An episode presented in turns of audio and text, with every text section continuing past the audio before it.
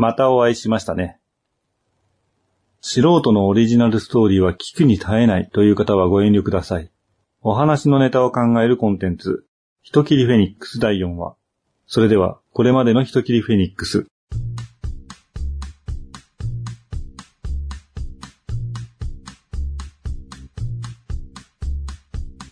フェスティーム領の果ての町で、娘たちが行方不明になるという事件を調査していたネギたち一行は、娘たちをさらう盗賊がトファー領の奴隷商の依頼で動いていることを知ります。旅の薬売り、焼き鳥とフェスティーム領の娘、スティーと共に、ネギシ一行はトファー領へと向かいます。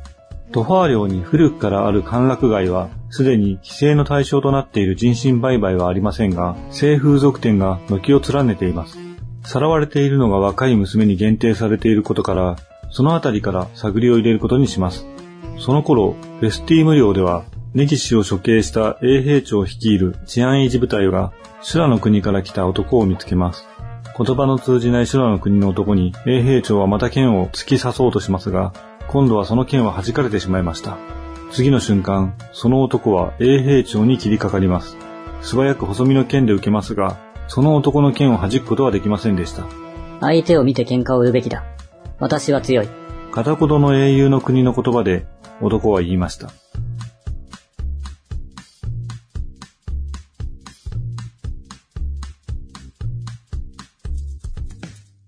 深手を負った衛兵長を抱えて衛兵たちは立ち去ります。なんで切ってから言うんだ切る前に言わないと意味がないじゃないか。頭を抱えながら駆け寄る青年の名はロン。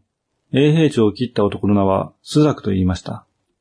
そこにはもう一人、清流という男もいますが、清流はスザクと同じ修羅の国の民で英雄の国の言葉がわかりませんでした。スザクと清流は修羅の国から西の果てを目指しています。その道中で知り合ったロンは大陸の中央に位置する草原の国でスザクが帰り討ちにした盗賊団の兵士でした。ロンはもともと英雄の国の出身で少年時代に草原の国の盗賊団に兵士として育てるためにさらわれた子供の一人でした。草原の国の盗賊団で修羅の国の言葉を学んでいたロンは、修羅の国から西を目指して旅をしていたスザクたちに、英雄の国の言葉がわかると言って、同行を了承させたのでした。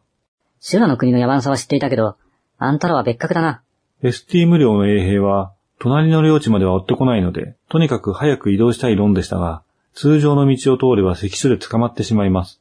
中央のラース領へは関所を通らないと入れない。比較的緩いのはトファー領だ。二人が西の果てを目指す理由はわからないロンですが、ロン自身は北西の領地グラトン領へ帰るのが目的です。グラトン領へはラーズ領を通ればそれほど距離はありませんが、迂回するとなるとトファー領から北のジュダス領を通っていかなければなりません。この調子ではまたどんなトラブルに巻き込まれるかわかりません。とんでもない奴に同行してしまったと、頭を抱える論でした。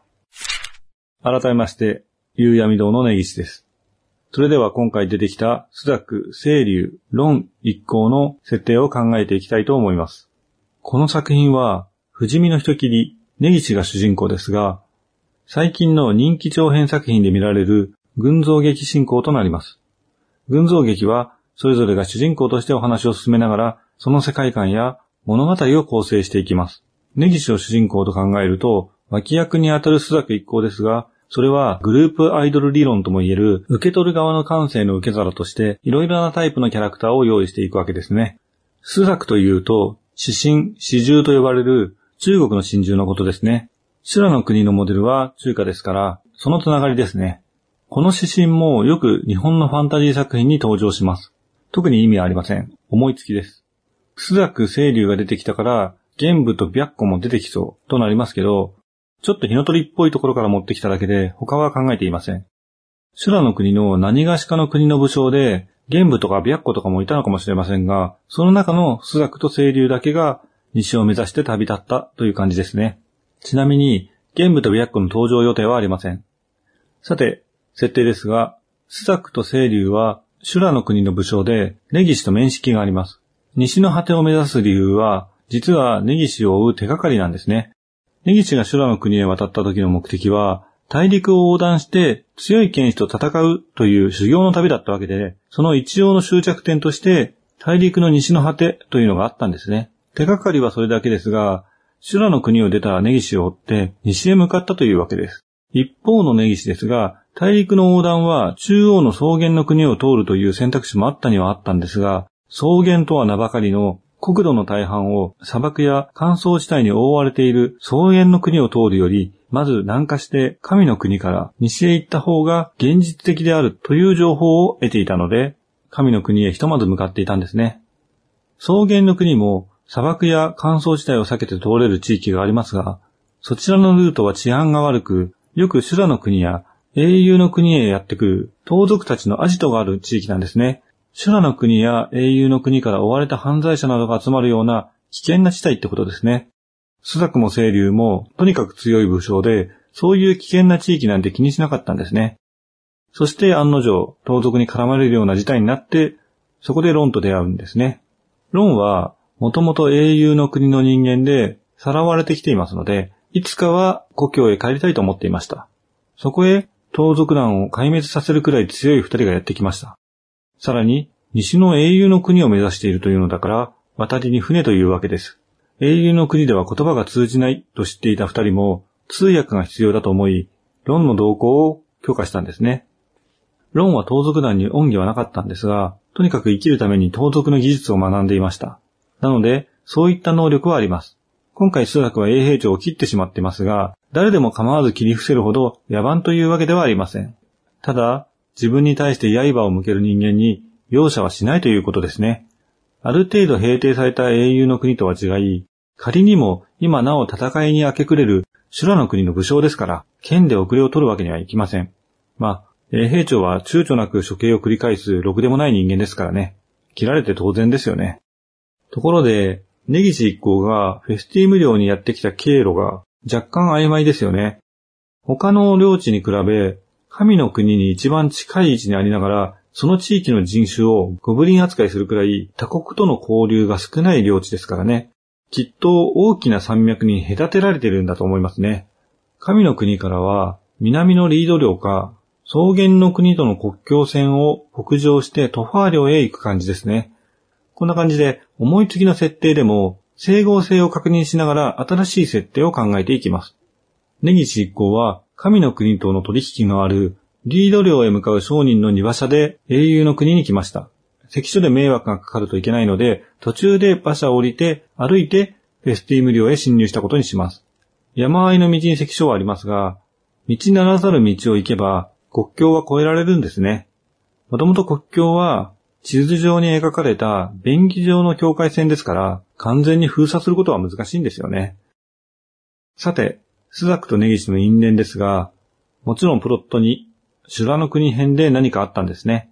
あんまり考えていないんですけど、ざっくり言うと、ネギシと対決したことがあるんですね。剣士としては強いのはスザクってことにしましょう。いや、大体互角でそこそこいい勝負をしていた。でも、ここぞという時になんか関係ない奴からの横やりが入ったりして、二人の勝負は不本意な形で終わってしまうんですね。ただプロット2の時点で、ネギシは死なない体を手にしていますから、しばらくして生き返ります。スザクは死んだはずのネギシが生きているという噂を聞き、もう一度戦うために旅を始めたとかでいいですかね。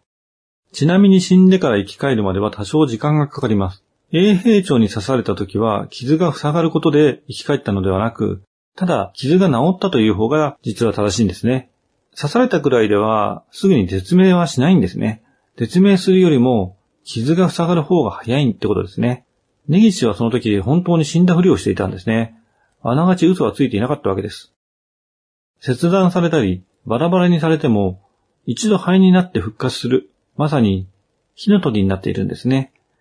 吸血鬼が吸血鬼を生むように、火の鳥が不死の人を生むって感じですね。となると、根岸の血を浴びた人間は不死になってしまいますが、そこまでは映らないことにしましょう。なので、スザクが不死身になっているとかはないです。主人公の能力は多少チートでも唯一無二でないといけませんからね。